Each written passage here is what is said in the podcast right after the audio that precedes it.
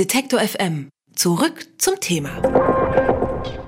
Tausende von Jahren sollte das Versuchsendlager Asse 2 sicher sein. 40 Jahre später sieht die Lage ganz anders aus. Das ehemalige Salzbergwerk in Niedersachsen säuft ab und die Schachtanlage droht einzustürzen. Seit mehr als zehn Jahren ist klar, der Atommüll, der darin gelagert ist, der muss zurückgeholt werden und es braucht ein neues Endlager. Die Bundesgesellschaft für Endlagerung hat bis heute aber noch keine wirkliche Lösung gefunden.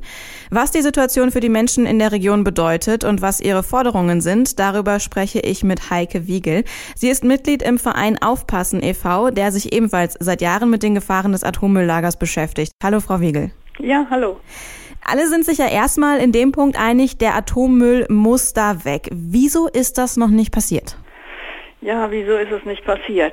Das ist eine gute Frage und eigentlich müssten Sie das dem Betreiber fragen, denn äh, wir warten ja seit äh, vielen, vielen Jahren auf eine, einen detaillierten Rückholungsplan. Das ist das Wichtigste, was vorangetrieben werden muss. Und äh, wir brauchen bei der Asse einen neuen Schacht für die Rückholung des Atommülls. Umweltministerin Schulze war letzte Woche vor Ort, um sich äh, selbst mal ein Bild über die Lage zu machen. Bis zum Ende des Jahres soll es tatsächlich so einen konkreten Plan zur Bergung geben. Was sollte da Ihrer Meinung nach drinstehen? Ja, ich bin gespannt, ob der wirklich so konkret sein wird oder ob es erstmal ein, ein, ein Zielplan sein wird, wann äh, was erledigt sein soll. Denn äh, so, wie, so wie mir bekannt ist, gibt es bisher oder sind, ist der Betreiber gerade mal dabei, eine Konzeptstudie zu erstellen. Und das ist sehr weit weg von einer detaillierten Planung. Wenn Atommüll geborgen wird, dann muss erstmal geschaut werden, was ist überhaupt in diesen Fässern drin. Der Müll, Müll muss also äh, klassifiziert werden. Sie ja. fordern, dass der Müll nicht klassifiziert werden soll, damit schneller geborgen werden kann. Ja, so Besch haben wir das nicht gesagt. Wir haben gesagt, es muss ein Regelwerk geben für die Asse.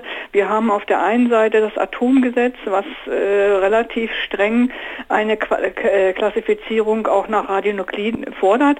Das geht sicherlich relativ leicht beim Rückbau der Atomkraftwerke, aber bei der Asse sieht das eben anders aus. Da wird es äh, noch intakte Gebinde geben mhm. und da wäre es äh, ein Wahnsinn, äh, diese zu öffnen zumal das auch äh, dem Minimierungsgebot des Strahlenschutzgesetzes widerspricht.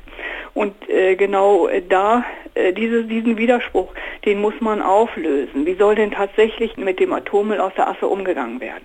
Also im Prinzip intakte Fässer zum Beispiel, die besser nicht öffnen, sondern Richtig. ja, in, in, mit gewisser Vorsicht behandeln kann man sicherlich von außen messen, aber da zu glauben, dass man da äh, detailliert die Radionuklide bestimmen kann, das wird wohl kaum möglich sein. Bei den äh, Bruchstücken und defekten Gebinden, da wird äh, sicherlich äh, eine Probe, äh, kann man dort sicherlich nehmen. Und wenn möglich unter Tage, das ist mhm. nämlich am Ende am sichersten. Ja, ähm, jetzt ist ja erstmal die Frage, wenn der Müll dann geborgen wird, wohin damit? Weil bisher gibt's ja noch kein Endlager. Ich glaube, der aktuelle Plan ist, das erstmal oberirdisch zu lagern, oder? Ja, das ist äh, ein, ein, ganz großes Problem. Es gibt äh, für den Atommüll aus der Schachtanlage bisher noch überhaupt kein Licht am Ende des Tunnels, wo er denn mal entgelagert werden soll. Und wir sehen auch nicht, dass bisher sich die Bundesregierung da äh, tatsächlich darum bemüht und dieses Endlager sucht. Das heißt, wenn der Atom geborgen wird, nach oben äh, kommt, wird es äh, ein, ein Zwischenlager geben müssen. Und äh, da stellt sich natürlich die Frage, wo ist der beste, sicherste Standort? Und zwar nicht nur sicher äh, aus, aus heutiger, jetziger Sicht, sondern wir müssen damit rechnen, dass das ein Dauerlager wird äh, und, und keiner weiß, äh, wann der tatsächlich von dieser Stelle äh, in ein Endlager gebracht wird. Also man muss auch die langen Zeiträume mit einkalkulieren. Und so ein jetzt erstmal als Zwischenlager deklariertes Lager gibt es noch nicht oder gibt es da schon Ideen, wo der Atommüll dann hin könnte? Naja, es gibt natürlich immer verschiedene Ideen. Äh, wir selber fordern, dass Atommüll ähm, und die Lagerung von Atommüll und die Verarbeitung eben nicht in der Nähe von Wohngebieten geschehen darf. Das haben wir in der Vergangenheit ja des Öfteren gehabt, dass, äh, äh dass sich äh, einige äh, politische Vertreter oder auch äh, der Betreiber versucht hat, es sich leicht zu machen, kurzfristig leicht zu machen, in dem Glauben, naja, dann äh, schmeiße ich das mal irgendjemand vor die Haustür und hoffe, dass das dann nicht zu viel Protest gibt. Nur äh, das ist in meinen Augen ein Irrglaube. Denn keiner hat den Atommüll gerne vor der Haustür liegen. Deswegen ist für uns wichtig, dass größere Abstände von solchen Anlagen bis zur, Wohn, äh, bis zur Wohnbebauung auch eingehalten werden. Es gibt eine, eine Studie vom Bundesamt für Strahlenschutz, die äh, mal äh, die Stör möglichen Störfälle eines Zwischenlagers untersucht haben.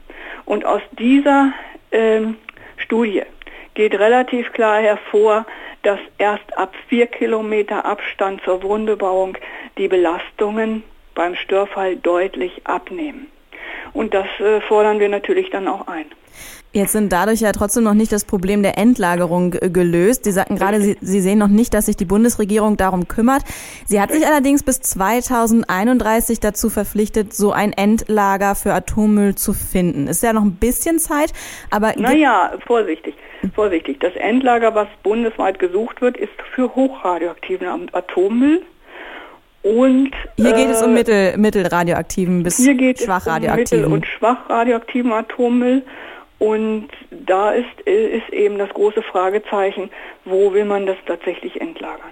Gibt es denn schon Lehren, die man vielleicht aus Asse 2 gezogen hat? Gibt es irgendwie neue Standards, die jetzt bei dieser Suche angewendet werden?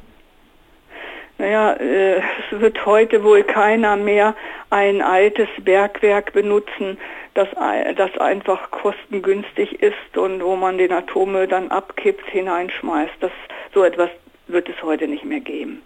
Man wird auf jeden Fall ein neues, äh, neues, neues unterirdisches Bergwerk errichten und äh, den Atommüll dann hoffentlich auch sicher dort lagern. Was das größte Problem ist, und das ist unabhängig jetzt, an welchem Standort er ist, und das kann man aus der Asse tatsächlich lernen, das größte Problem sind Wasser. Ist das Wasser, Wasserzuläufe, und wir haben nun mal verschiedene Erdplatten. Die Erde ist auch kein toter Gegenstand, die bewegt sich.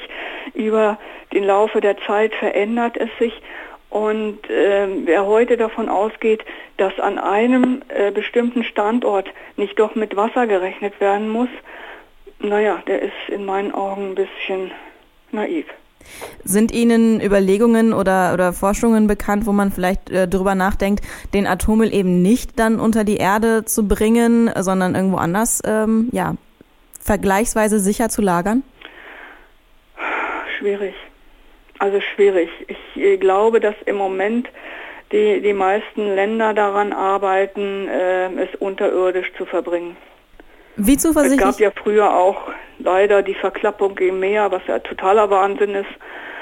Und ähm, es gab auch schon mal eine Lagerung in der Wüste, die aber auch am Ende auch Grundwasserprobleme hatte, was man ja so sonst nicht äh, denken würde. Aber tatsächlich ist das nicht ganz so einfach.